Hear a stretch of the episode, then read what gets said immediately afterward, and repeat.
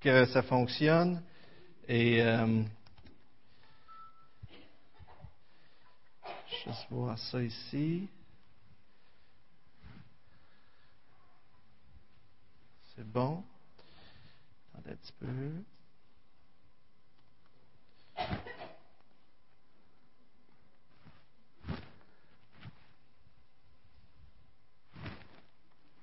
Oups, j'étais correct.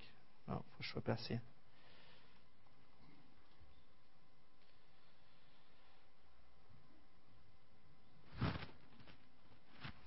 Ce sera pas long. Alors, je ne parle pas de la crainte des hommes ce matin, là, mais euh, c'était pour l'école du dimanche. Je m'excuse. Je vous inviterai à tourner euh, dans Éphésiens. Et euh, on va regarder un texte ce matin en commençant.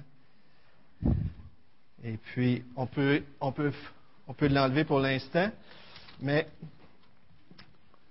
on va, on va lire dans Éphésiens chapitre 2, verset 11, ensemble ce matin, avant de continuer.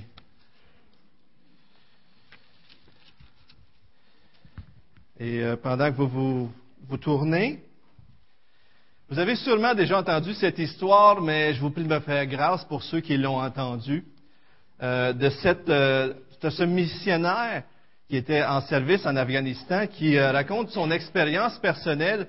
Alors, le, le missionnaire prend place dans- à bord d'un DC-3 dans un avion, et il était confortablement installé. Et puis, euh, à un moment donné, il voyait, euh, bien sûr, le personnel euh, s'affairer à ce que ça fonctionne euh, pour le départ de l'avion. Et euh, finalement, on ferme la porte. Et à l'extérieur, il pleuvait énormément. Alors, sous la pluie, nous, les gens étaient à l'abri, mais sous la pluie, il y a un homme qui arrive avec sous la pluie battante pour rentrer dans l'avion. Mais le steward dit- euh, fait signe, c'est trop tard, tu il tu veux pas rentrer, on- l'avion est fermé, on part, là. Mais cet homme à l'extérieur continuait de frapper, il voulait rentrer, il voulait rentrer. Fait qu'à un moment donné, le gars, il- bon, on va le laisser rentrer, il lui tend la main, il embarque, et cet homme-là, c'était le pilote. Alors, euh, au début, il voulait pas le laisser rentrer, mais c'était lui qui était pour les conduire à bon port. Eh bien, on continue et même on termine notre série de messages sur le couple euh, cette semaine et sur les relations parce que, comme je vous ai dit, je voudrais que tout le monde, chacun d'entre vous, vous sentiez interpellé parce que souvent les principes qu'on peut appliquer au couple, on peut bien sûr les appliquer à nos relations. Mais aujourd'hui, j'aimerais vous demander, dans vos relations, dans votre couple, est-ce que vous avez invité Jésus à entrer pour être conduit à bon port? Parce que peut-être que des fois, Dieu se tient à la porte et il frappe. Puis nous autres, on est là, on va dire non, non, non, on va s'arranger. Mais celui qui peut nous conduire à bon port, c'est qui? C'est Jésus-Christ. Et on va voir ce matin qu'on peut, on veut, veut vivre en harmonie dans la paix, et ça, c'est en réglant les conflits. Et euh, des fois, on peut être très pratique, mais aujourd'hui, je vais vous amener des idées aussi qui nous amènent à voir le conflit différemment. À voir le conflit, avoir une approche face au conflit qui soit, comme on pourrait dire, constructive. Mais d'abord, euh, vous savez aussi bien que moi que dans des situations de conflit, souvent, on peut même voir, comme disait euh, Gilles, vous vous en souvenez de cette fameuse image où ce dit qu'on peut voir le nombre d'années de mariage sur une banquette, lorsqu'il y avait les banquettes, les couples, s'éloignaient tranquillement. Souvent, lorsqu'on a des conflits, on peut vivre cette situation-là. Il y a comme un mur qui se dresse entre nous et notre conjoint, entre nous et les autres personnes. Qu'on soit un enfant, qu'on soit des amis, qu'on soit un couple. Lorsqu'il y a un conflit, ça crée quelque chose. Tellement que si, par exemple, si je suis en conflit avec Nathalie, ma femme, si je lui touche le bras, qu'est-ce qu'elle va faire? Et si le conflit est majeur, elle va, faire ça, puis elle va dire Touche-moi pas. Mais des fois, ça va jusque-là, hein? Et il y a comme un mur invisible de glace, qu'on pourrait dire, qui se crée. Et ce mur-là, tant qu'il n'est pas renversé, on ne peut pas avancer. On peut même arriver à dire, comme dans le film, ceux qui ont écouté le film Fireproof, à l'épreuve du feu, euh, on peut même se sentir comme un étranger avec l'autre. Peut-être que vous avez déjà vécu ça. Mais le texte d'aujourd'hui que je commence avec euh, nous parle du mur de séparation qu'il y avait entre les Juifs et les païens. Et c'est un mur vraiment énorme. Et ce mur-là mettait une séparation entre les Juifs et les païens. Pourquoi? Parce que les Juifs avaient reçu les promesses, la loi. C'était le peuple saint de Dieu. Et avec le temps, facilement, l'homme, on vient orgueilleux et on pouvait mépriser les autres peuples. Les Juifs pouvaient mépriser les autres parce qu'ils ne connaissaient pas Dieu, puis c'était des païens, puis ils se conduisaient mal. Et même la loi renforçait ça. La loi de Moïse qui interdisait toute communication avec, euh, avec la langue, toutes les lois qui ont été rajoutées avec les païens. Donc il y avait vraiment un mur de séparation entre les Juifs et l'autre peuple. Et et on sait aussi que sûrement que les païens devaient se moquer des Juifs avec toute leur ordonnance, la circoncision, puis toutes ces choses-là. Mais lisons ce texte aujourd'hui avec une nouvelle façon de le lire, avec une nouvelle vision, et pensons au couple. Pensons à nos amitiés qui ont des conflits, pensons à nos relations qui ont des conflits, et relisons au chapitre 2 d'Éphésiens, versets 11 à 19. Jésus est notre paix, frères et sœurs et lisons ça ensemble. Vous allez voir, pensez au couple et pensez à nos conflits.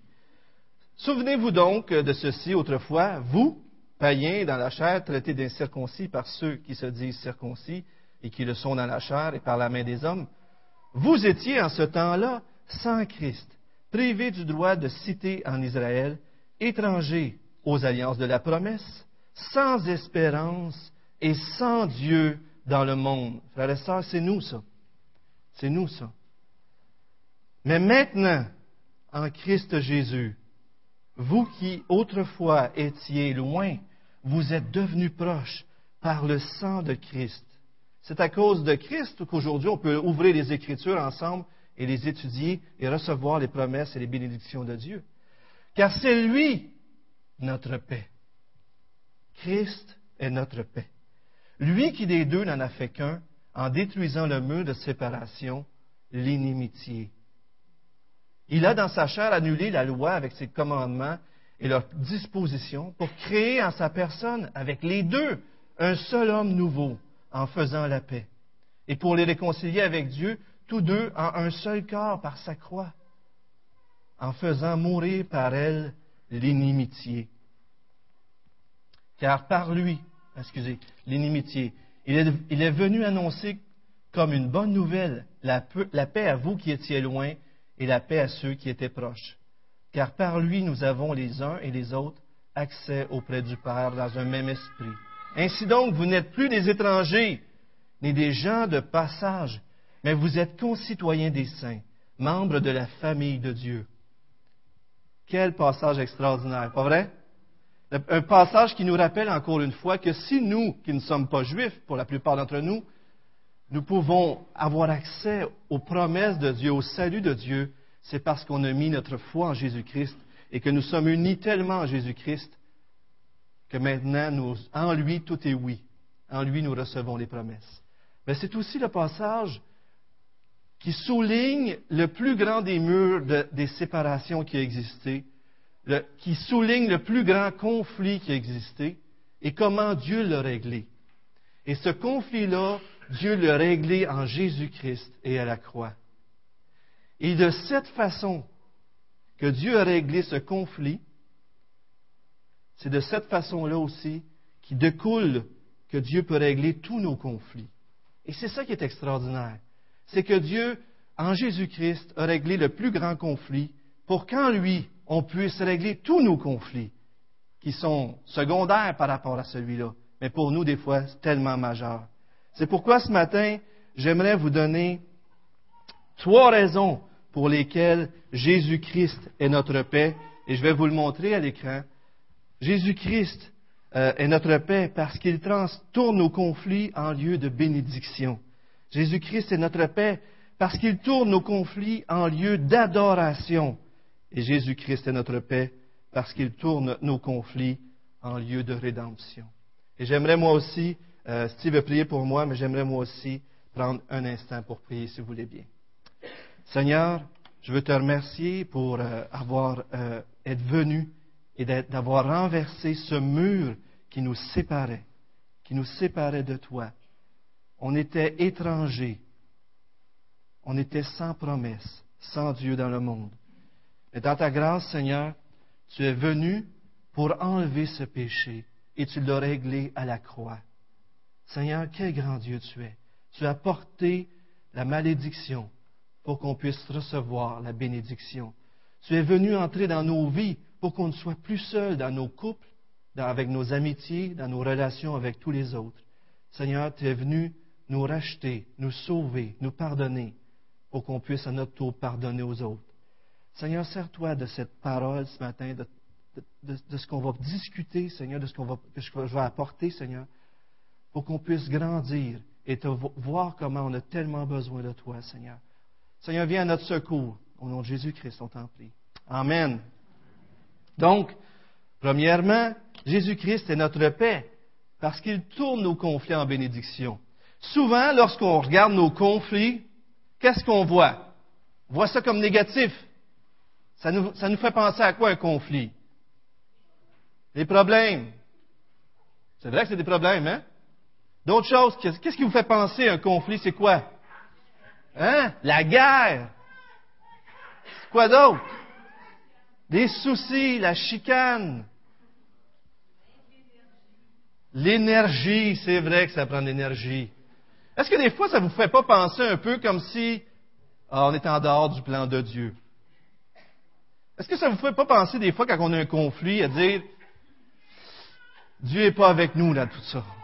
On a, on a péché. Dieu est loin. Ça vous arrive pas de penser à ça? On a fait faillite. On fait faillite. Ça peut, ça peut passer dans notre esprit, ça.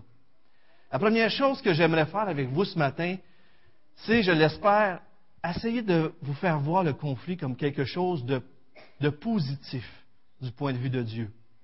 Et ça, ça, ça, change toute notre approche. Si on voit ça comme quelque chose de négatif, on va vouloir fuir nos conflits. Et si on voit ça comme quelque chose de positif, on va vouloir créer des conflits. Vous me suivez-vous? Non, non, non, non, non, non. Je veux pas que vous créez des conflits. C'est pas ça que je veux dire. Papa, il y en a quelques-uns qui m'ont suivi. Il fait chaud, hein? Fait qu'il faut que je vous tienne réveillé. Non, non. Les conflits vont arriver, on n'a pas besoin de les chercher. On est d'accord là-dessus? Mais lorsqu'ils arrivent, certains, peut-être plus les hommes, en lisant ce que j'ai compris, on cherche à éviter les conflits. De ce que j'ai compris, une autre différence entre les hommes et les femmes, c'est que les femmes aiment ça aller au conflit puis de régler, puis les hommes, eux autres, ils aiment ça, des fois, mettre ça un peu sous le tapis. D'une façon ou d'une autre, des fois, on aime ça éviter les conflits. Et quand j'ai pris le cours sur les couples, M. Winston Smith disait ça, que les conflits, selon lui, communiquent plutôt que Dieu est à l'œuvre parmi nous que Dieu veut nous transformer. Et ce n'est pas le seul qui a dit ça. Je vais, je vais citer tantôt M. Le, couple Récussi. Et vous allez voir que pour plusieurs, les conflits, le couple, c'est un moyen privilégié de sanctification. Et ça, c'est pas agréable toujours, la sanctification. Es-tu d'accord? Des fois, c'est difficile. Mais Dieu veut nous amener à voir qu'il est avec nous. Pour Dieu, la différence, c'est pas de ne pas avoir de conflit, mais c'est d'être dans un conflit et de savoir que toute la différence, c'est quoi? C'est que lui est avec nous dans le conflit. Donc, ce n'est pas l'absence de conflit, mais c'est la présence de Dieu qui fait toute la différence. Amen? Et, ce matin, j'aimerais vous ramener un texte que vous connaissez bien. Euh, j'espère que ça fonctionne, oui. Un texte que vous connaissez terriblement bien, je l'ai probablement dit, je me répète, mais Romains 8, 28, nous savons du reste que toute chose concourt au bien de ceux qui aiment Dieu, de ceux qui sont appelés selon son dessein. Toute chose concourt à notre bien. Mais souvent, pour nous, concourir à notre bien, on a notre propre définition.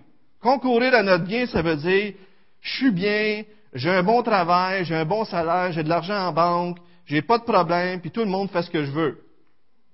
Ça peut vouloir dire ça pour, pour certains d'entre nous, pas vrai? Mais la suite du verset nous dit quoi?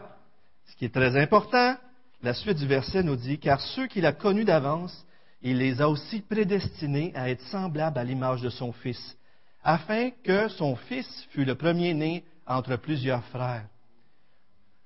Tout concourt à notre bien, et notre bien, c'est quoi? Ressembler à Jésus. Oh!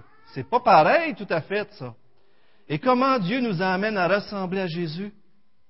Souvent, il se sert de l'épreuve. Des fois, Dieu nous amène à voir notre propre péché. Et c'est là, lorsqu'on voit sa laideur, qu'on veut l'abandonner. Dieu ne cherche pas premièrement notre confort, mais notre sanctification. Et M. Smith nous dit qu'on devrait voir les conflits comme quelque chose de positif, à travers lequel Dieu, à vrai dire, il va, il va très loin, M. Euh, Smith. Il va même jusqu'à dire que Dieu, lui, il établit, il l'a établi, et il établit son royaume à travers un conflit. Avez-vous déjà vu ça comme ça? Le péché est arrivé, bien sûr, ça a créé quelque chose, un conflit. Mais comment Dieu l'a réglé? Il l'a réglé dans le conflit. Souvenez-vous, la croix, c'est quoi? C'est le pire de tous les conflits. Et c'est à travers la croix que Dieu a établi et fondé son royaume. Voyez-vous ça? Avez-vous déjà vu ça comme ça?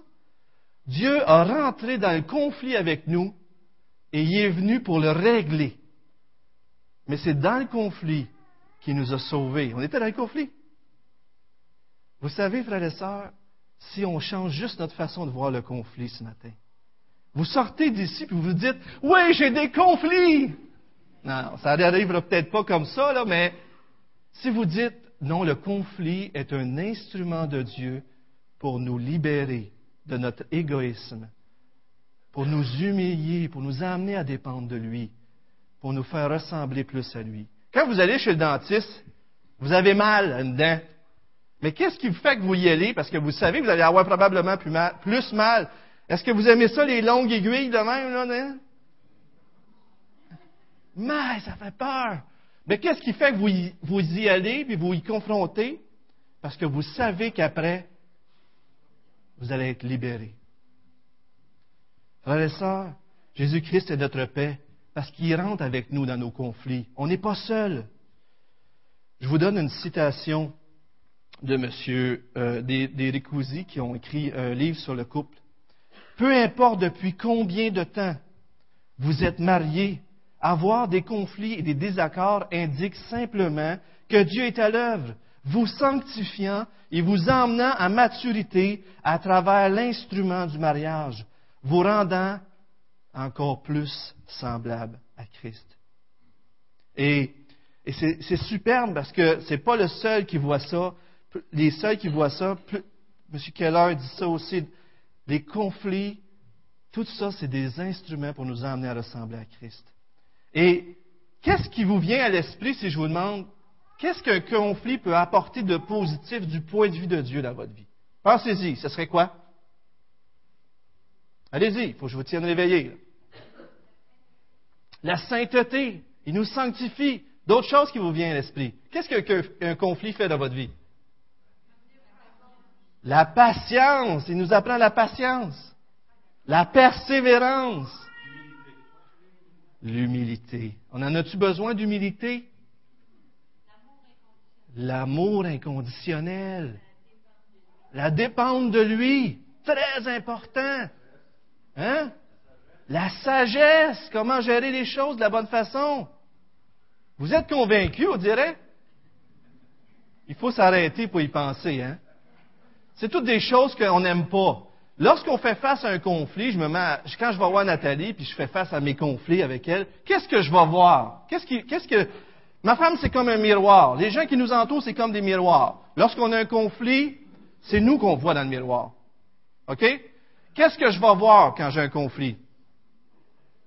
Je vais voir quoi? Mes faiblesses, mes péchés.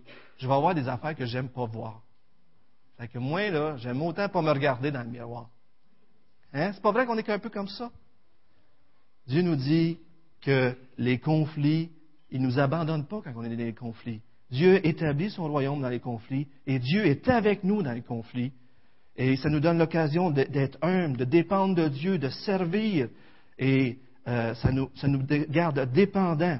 Et dans le livre Savoir aimer, pour ceux qui le lisent, je vous donne une autre euh, citation du livre lui-même. Écoutez bien ça. On peut lire dans le livre, à la page 86-87, cette citation. Les conjoints qui apprennent à régler leurs différends sont généralement plus proches, plus confiants, plus intimes et jouissent d'une complicité beaucoup plus grande après la résolution de leurs conflits. C'est génial, ça. Juste ça. Vous savez, lorsqu'on fait face à nos conflits, on, apprend à connaître l'autre tel qu'elle est vraiment. Et on apprend à l'aimer tel qu'elle est vraiment aussi. Et ça, ça crée quelque chose. Je l'ai partagé, je ne sais pas si c'est dans une prédication à l'école du dimanche, mais avez-vous déjà senti ça? Quand quelqu'un vient vous demander pardon, là, vous êtes là, puis vous dites, ah, c'est correct, c'est correct, là. Ça vous gêne. Avez-vous déjà vécu ça? Quelqu'un vous demande pardon, puis là, il révèle son cœur, il vous dit un aspect secret de sa vie, une mauvaise attitude, une mauvaise intention, puis là, vous êtes gêné. Cette impression-là qu'on vit, c'est parce que l'autre, on entre dans une intimité profonde avec l'autre. L'autre nous partage son cœur, des intentions de son cœur. Confesser, c'est entrer dans un lieu privilégié. Quand quelqu'un nous confesse quelque chose, il y a une intimité qu'on connaît là, une proximité qui fait en sorte que quand quelqu'un nous demande pardon, des fois on est là, on dit Oh oui, c'est correct, je te pardonne, je te pardonne. Dieu nous fait rentrer dans une profonde intimité à travers même les conflits. Et souvent, les conflits sont des instruments. Mais je dirais aussi, presque, euh, pour presque finir ce point, ça dit que je voudrais dire que c'est une opportunité de voir Dieu à l'œuvre, les conflits. C'est d'aller à la rencontre de Dieu, voir comment Dieu, par l'Évangile, nous aide à régler. Euh, je vous donne euh, un autre aspect aussi, inversément ça. Vous avez peut-être déjà vous savez, si on n'a jamais de conflit, par exemple, est-ce que c'est toujours un bon signe? Peut-être pas toujours. Et je ne veux pas en faire une règle générale, mais ça a été souligné dans ce que j'ai lu, et je trouve ça intéressant. Euh, on vit avec des êtres pécheurs.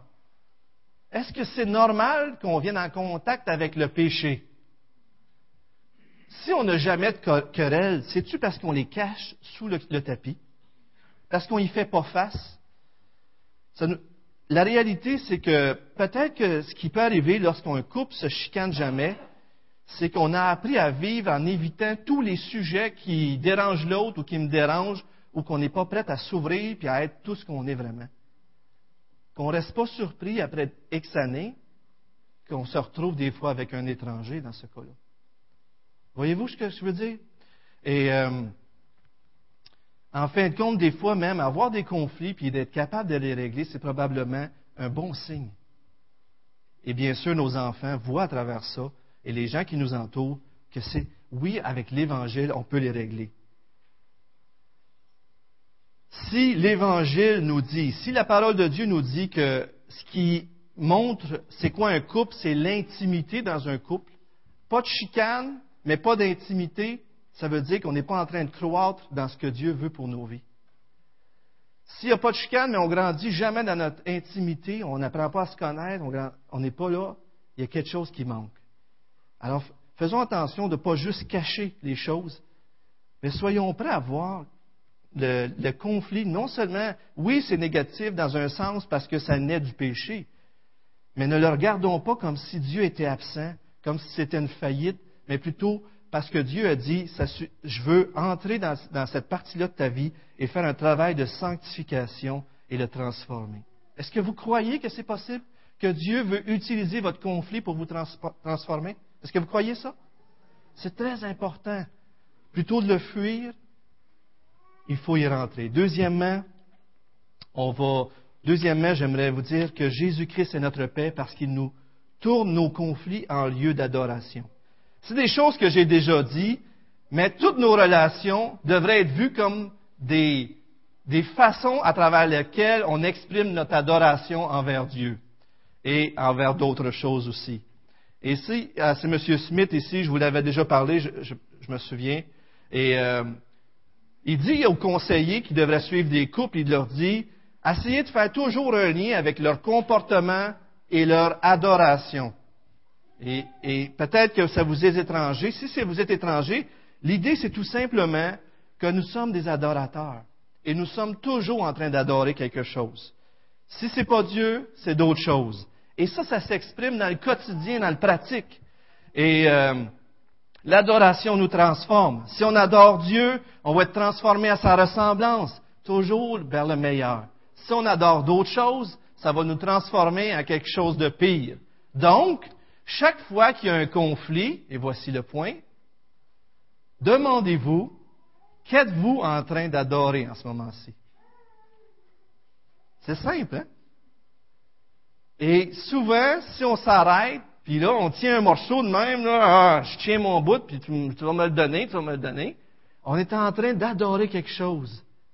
Mais c'est probablement pas Dieu. Et, euh, c'est bon de, nous rappeler que nous sommes des adorateurs. Les relations sont des fenêtres sur notre adoration. Donc, quand on se voit se quereller, on voit sur quoi on, on est en train d'adorer. Et si je vous posais la question ce matin, pensez à une querelle spécifique que vous avez vécue avec vos enfants, votre ami, votre conjoint. Pensez-y. Et pourquoi ça ne se réglait pas? Demandez-vous qu'est-ce que vous cherchez absolument à avoir? Et peut-être vous allez découvrir que vous tenez à quelque chose un peu trop. Et euh, je vais vous montrer une. Euh, vous connaissez bien sûr Jacques 4.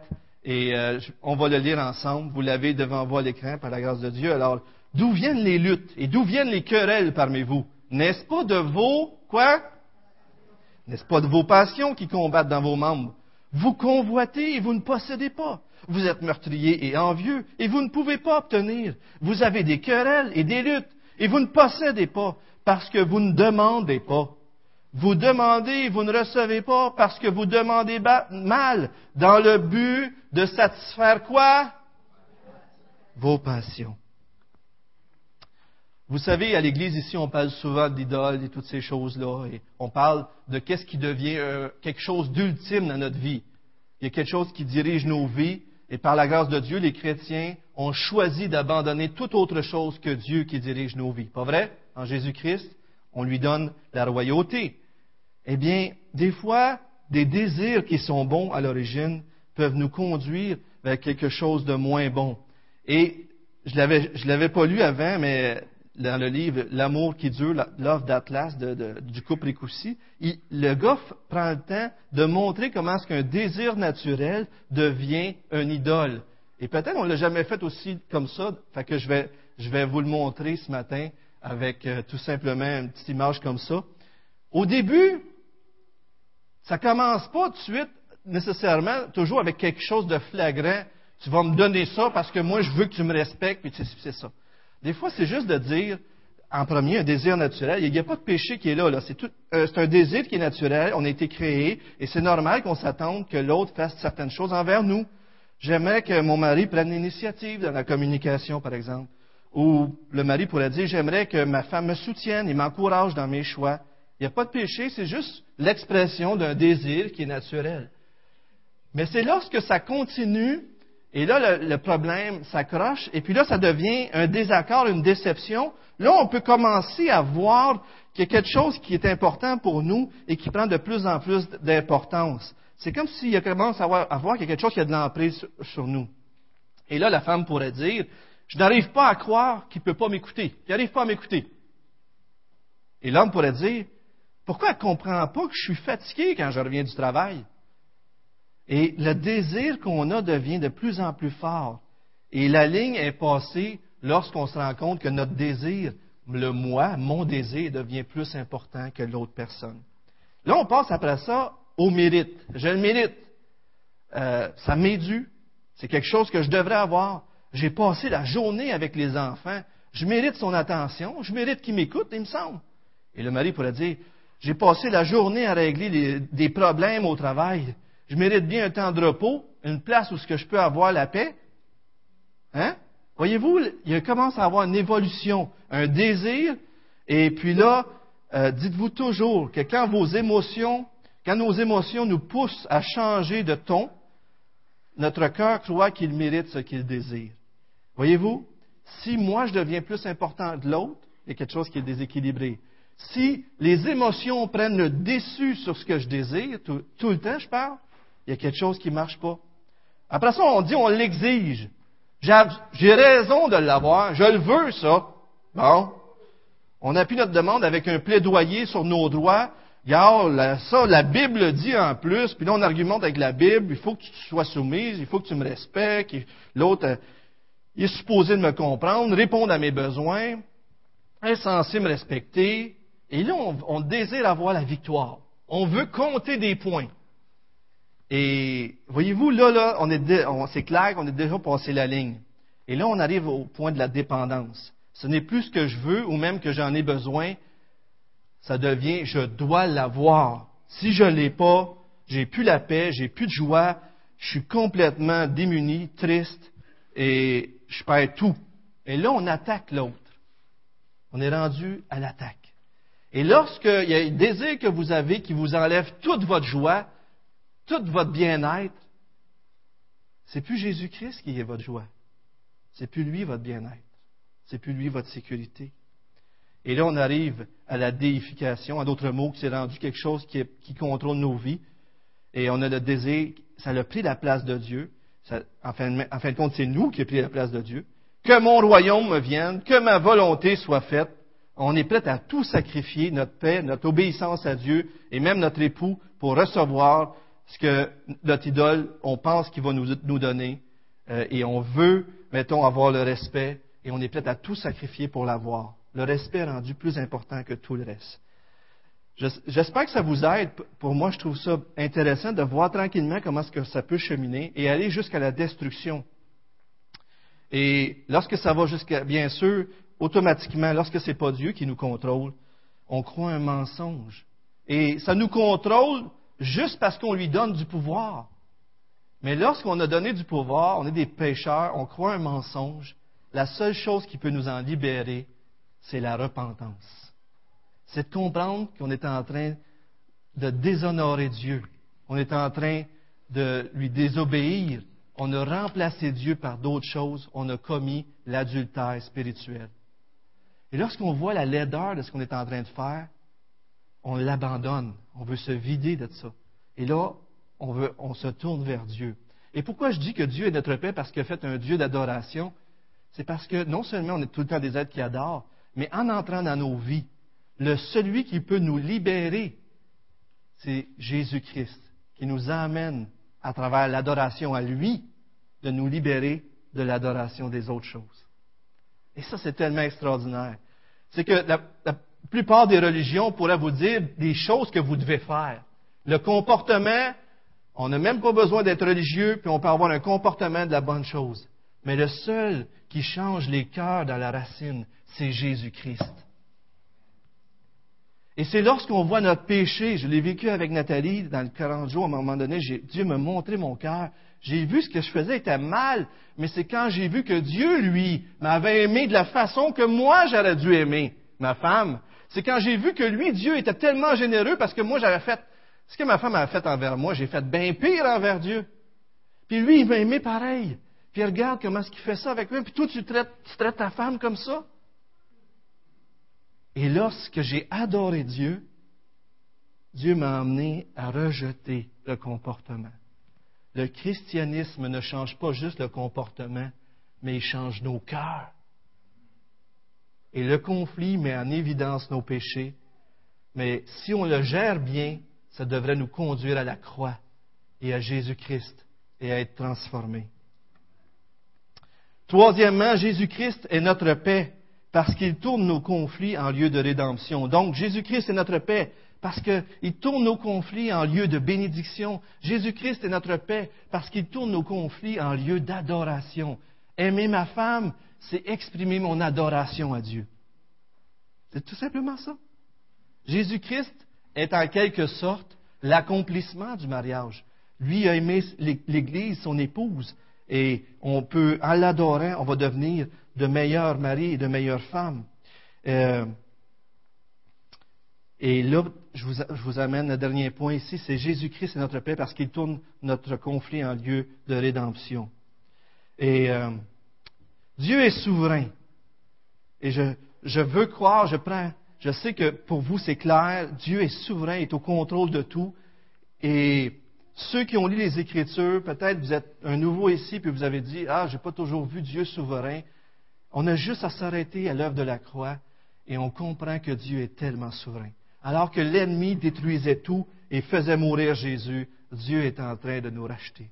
Et ça, c'est la preuve suprême.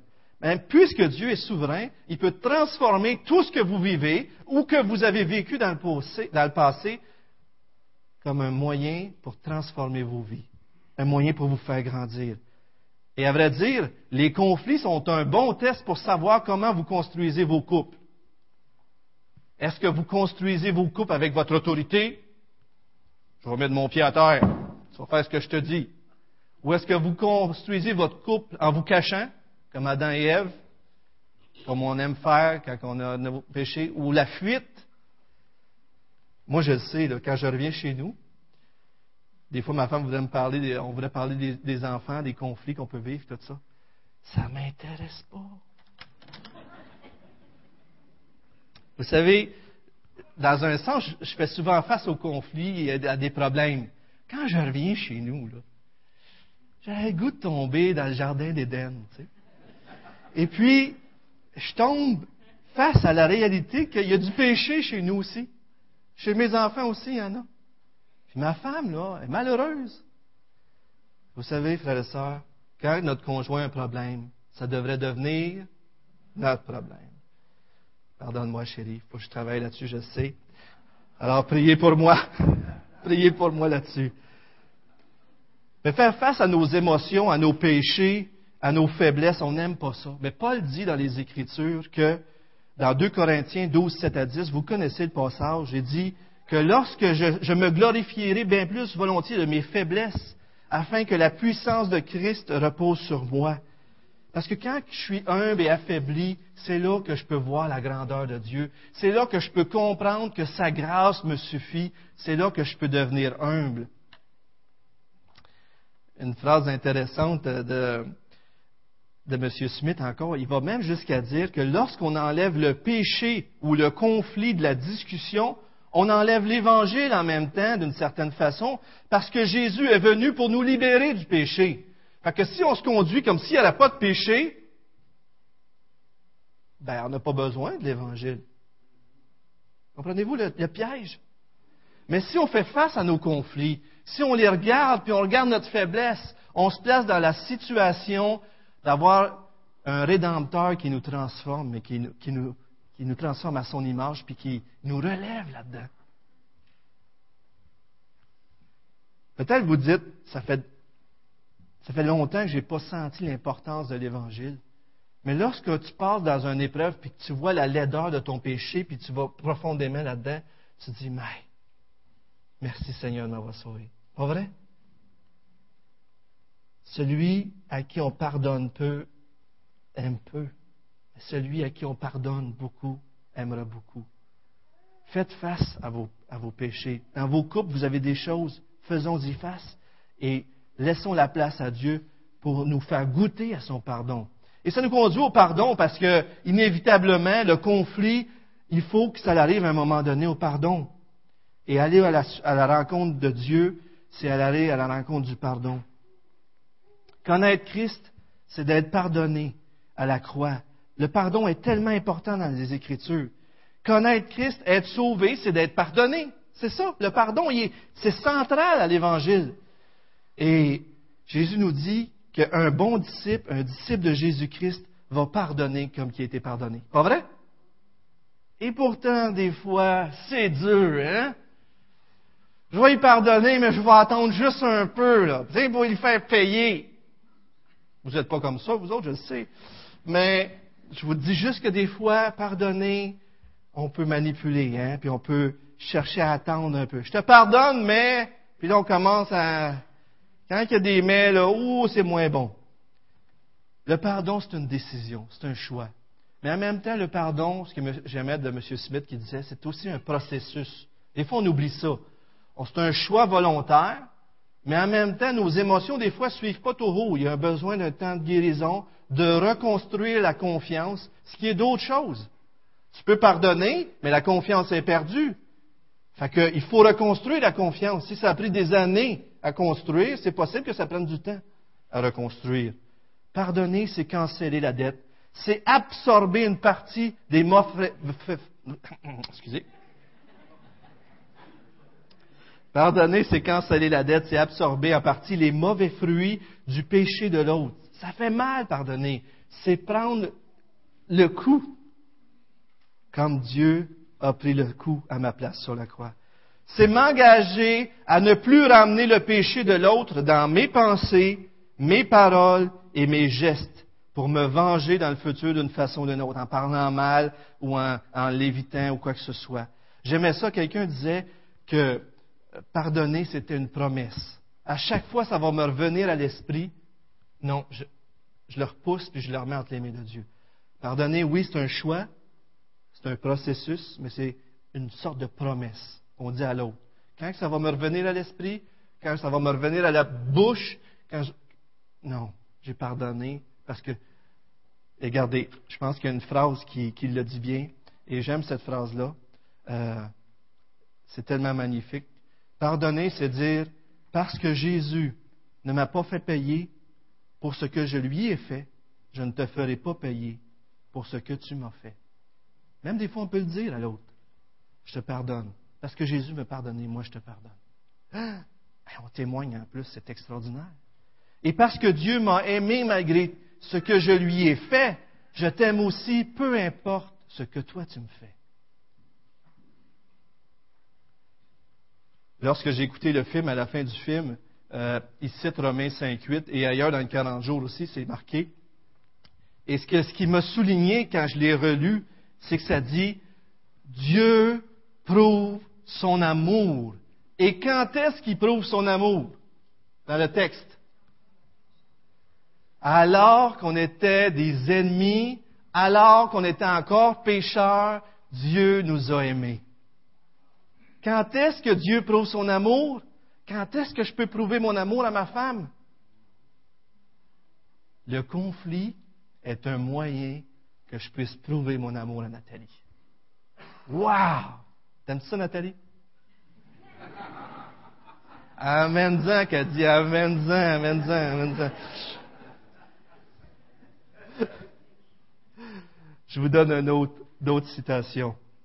Accorder réellement le pardon à l'autre crée une réconciliation durable. Si on accorde vraiment le pardon, là, et ça convertit un événement destructeur en événement rédempteur. Ce processus fait écho, à l'Évangile et ne peut être possible qu'à cause de l'Évangile. Le conflit vous donne la chance de démontrer à Dieu que vous l'aimez, le respectez et lui faites confiance. Et en même temps, cela vous permet de montrer aux autres gens qui nous entourent comment Dieu est amour, sage, puissant et fidèle. C'est pas magnifique ça? Le conflit nous amène à pouvoir prouver notre amour à notre conjoint. Le conflit nous amène à pardonner comme Dieu nous a pardonné. Le conflit nous amène à pouvoir dire à Dieu, Seigneur, je t'aime tellement. Je veux être comme toi. Ce n'est pas juste une affaire d'obéissance ou de désobéissance. Pardonner, c'est ressembler à Jésus. C'est ressembler à Dieu. Voulez-vous ressembler à Dieu? Amen. Hein? Et même, juste en pratique rapidement, il faut apprendre à pardonner avant de parler à l'autre. Parce que lorsqu'on ne pardonne pas, on dit la vérité à l'autre, mais sans l'amour des fois. Mais si on arrive à pardonner à l'intérieur, à régler le problème avant de parler à l'autre, là on arrive puis on peut dire la vérité dans l'amour. Tandis que si on arrive et on dit, moi, il a réglé son gars, moi. Hein? Ça n'a pas trop d'amour là-dedans, dans ce que je viens de dire. Mais si je dis, OK, j'ai fait pire pour Seigneur, mais on a besoin de regarder ça. Eh bien, là, on peut arriver. Il faut que la confession soit spécifique. On ne se justifie pas quand on pêche. Que j'ai 10% des torts, que j'ai 90% il faut être spécifique. Parler de notre cœur, sincère. Vous savez, plus que vous allez être sincère, plus que vous allez voir la laideur de votre péché, plus ça sera facile à l'autre de vous pardonner. Et euh, on a besoin de faire face à nos péchés. On a besoin de réaliser qu'on a, a besoin de la grâce de Dieu. Et même s'il le faut, on a besoin d'être redevable à l'Église. Dieu a donné l'Église. C'est extraordinaire, hein? Et moi, je vois ça comme si Dieu nous disait, vous êtes plus seul maintenant. Les besoins qui vous manquent, les choses qui ne sont pas là, dans l'Église, vous allez les retrouver. Et si vous avez vraiment des difficultés, allez voir quelqu'un. Si vous êtes capable de dire à votre conjoint, s'il y a un problème, je te donne la permission d'en parler à quelqu'un de l'Église. Vous êtes en train de lui dire, mon mariage est tellement important pour moi que je me rends redevable à l'Église. Est-ce qu'on entre l'Église dans tout cela? Je vous donne encore euh, une autre citation. L'Évangile nous rappelle que rien de ce qui nous est fait, peu importe sa méchanceté, ne surpassera jamais la méchanceté que nous avons eue nous-mêmes envers le précieux Fils de Dieu. Alors que nous étions encore des pécheurs, Christ est mort pour nous. Et c'est la résolution parfaite de ce conflit universel à la croix qui rend possible la réconciliation parfaite de tous les autres conflits. Peu importe sa durée, sa profondeur, son intensité ou même ses conséquences, notre paix avec Dieu nous ouvre la voie à la paix dans toutes les autres relations. C'est Jésus-Christ, le pilote de votre vie, de votre couple, de vos relations. Il ne faut pas le laisser dehors sous la pluie battante. Il faut l'inviter à en entrer le plus tôt possible. Je termine avec une illustration qu'il faut toujours garder nos yeux fixés sur Jésus-Christ. On connaît bien l'exemple de Pierre qui a marché sur les eaux, et tant qu'il avait les yeux sur Jésus, tout allait bien. Je pense que c'est un exemple que notre frère Claude Mathieu aime vraiment beaucoup. Il y a un autre exemple dans l'Ancien Testament, vous le connaissez sûrement c'est où quand Moïse est monté sur la montagne et, et que Josué combattait les Amalicites, un peuple ennemi, en bas de la vallée, et lorsque, qu'est-ce qui se passait? Il fallait qu'il lève les bras, hein, vous en souvenez? Et qu'est-ce qui se passait quand il avait les bras en l'air? Il y avait la victoire. Et qu'est-ce qui se passait lorsqu'il était fatigué et il baissait les bras? L'ennemi avait l'avantage dans Exode 17, 8 à 16. Aaron et Hur, à un moment donné, ont même pris les bras pour pouvoir venir aider Moïse. Et on va. C'est tellement beau face à l'Église quand on pense à ça.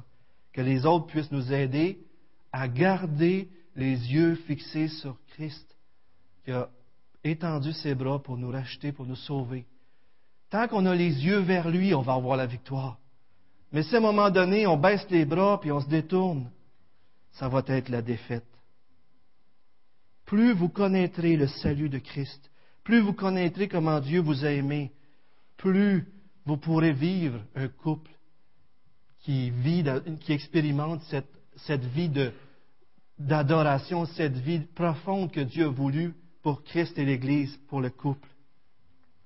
J'aimerais vous inviter, frères et sœurs, ce matin, à vous rappeler que Jésus est notre paix. Parce qu'il a tourné ne coupe les conflits dans un lieu de bénédiction, qui a tourné les conflits dans un lieu d'adoration, mais qui a aussi tourné le conflit dans un lieu de rédemption. Et faire face à nos conflits, c'est aussi aller à la rencontre de Jésus-Christ. Prions ensemble. Seigneur, on veut te remercier parce que tu es entré dans nos vies. Merci Seigneur parce que tu nous as rachetés et que ce que tu as réglé, le conflit que tu as réglé, est tellement grand, Seigneur, que tous les autres conflits en dépendent. Et on veut te louer, Seigneur, de tout ce que tu as fait. Et Seigneur, on veut t'inviter dans nos vies à prendre le contrôle de nos relations, de nos amitiés avec nos enfants, de nos couples. On t'en supplie, Seigneur. Dirige pour tous ces aspects et sois glorifié dans nos relations au nom de Jésus-Christ. Amen.